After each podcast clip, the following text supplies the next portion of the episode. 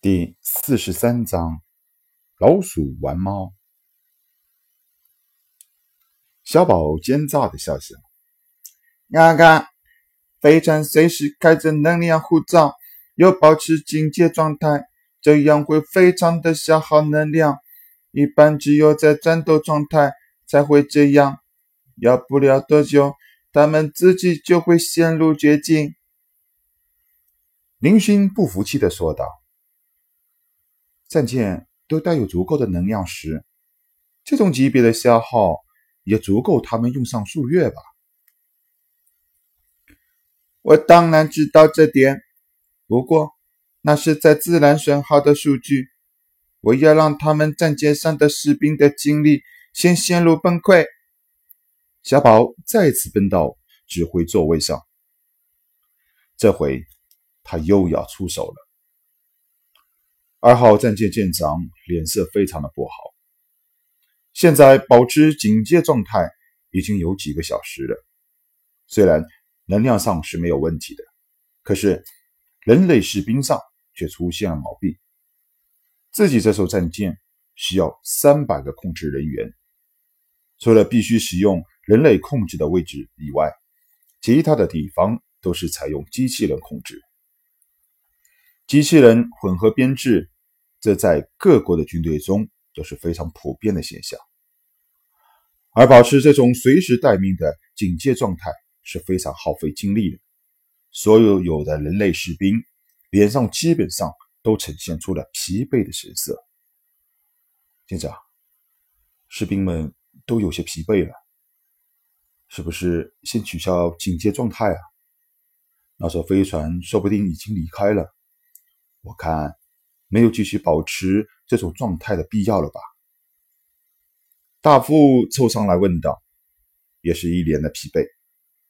舰长看看四周，也看出这样下去会极大的削弱士兵的战斗力，点点头说道：“好吧，全舰解除警戒状态，战舰就地停靠，人类士兵休息一会儿。”能量罩操控士兵轮换休息，保持基本的能量罩运行。雷达兵继续值守。尽管如此，舰长仍然不放心。太空雷达和能量罩是一定要随时运行的。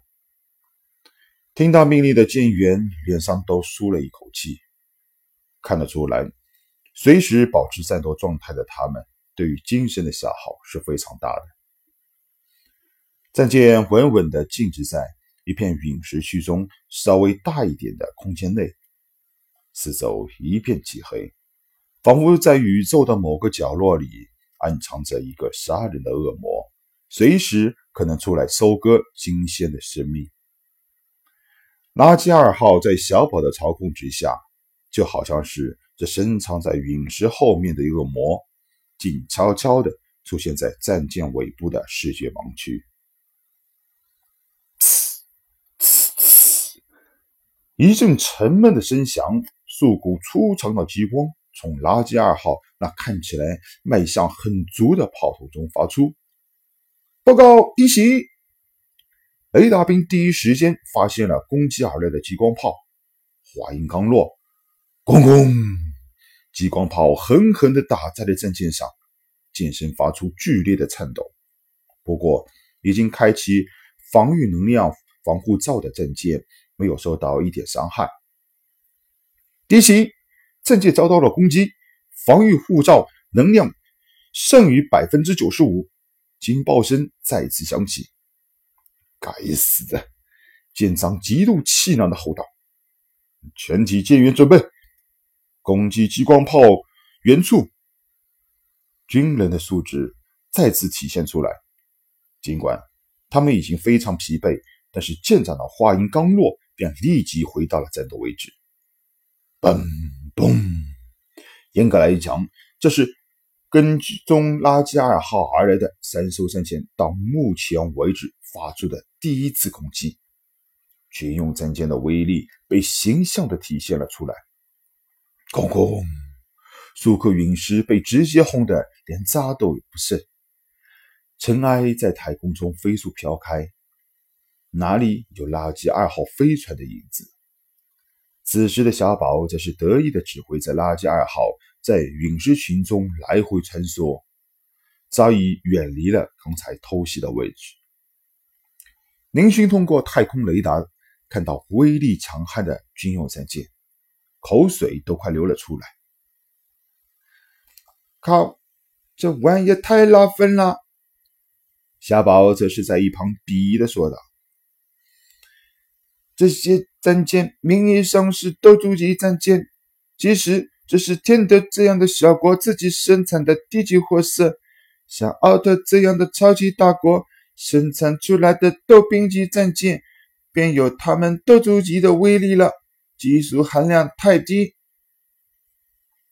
林勋这回是真的佩服的点了点头。原来，同是一个级别的战舰，在不同的国家生产的战斗力却也不一样。林勋渴望的看向雷岛上的斗族级战舰。现在的他没有指望能够拥有一部斗王、斗圣那样的战舰，能有一部真正的斗族级就已经非常满意了。小宝看着林勋的眼神。诡异的笑笑，继续指挥着垃圾二号在陨石群中穿梭。现在的情况非常的诡异，这片陨石区中，王颖派来的战舰只能保持与垃圾二号这个普通民用飞船一样的速度飞行。更可恨的是，军用战舰现在就犹如一个瞎子，完全不知道垃圾二号的位置，许多超远距离的武器都无法使用。有力却无处使用的军舰，在面对一艘普通飞船时，竟然陷入了被动挨打的局面。无奈，军界舰长只好继续下达命令，士兵保持高度警戒状态。可是，军界的人员编制都是固定的，每个岗位上的士兵都是经过严格训练才可以胜任。现在。各个岗位上的士兵一旦劳累过度而倒下，那就意味着这个位置将无人可守。相比之下，垃圾二号以民用飞船的原生操作性比较容易了，基本上稍微学习几天就可以胜任岗位。而最复杂的地方，都让小宝一人挥动着惊人数量的钢臂来完成操作，人员方面一点都不需要担心。军舰的再次警戒运行，使得垃圾二号继续陷入了沉寂之中，仿佛从来没有出现过。为了保持士兵的战斗力，军舰舰长在五小时后只得下令人类士兵休息。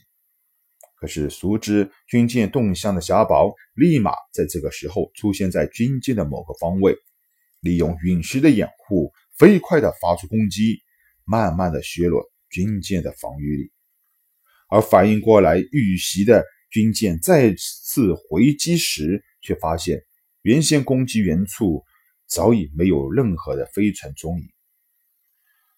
王凡负责一场老鼠捉猫的游戏，就在这样一个特殊的地域、特殊的时间进行着。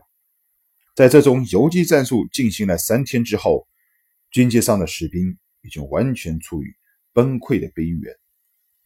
现在的他们听到警报声，已经没有任何的觉得精神紧张的感觉了。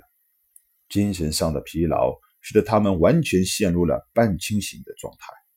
而军舰现在的能量护罩完好度只剩下了百分之三，随时都会在垃圾二号的偷袭下陷入毁灭的境地。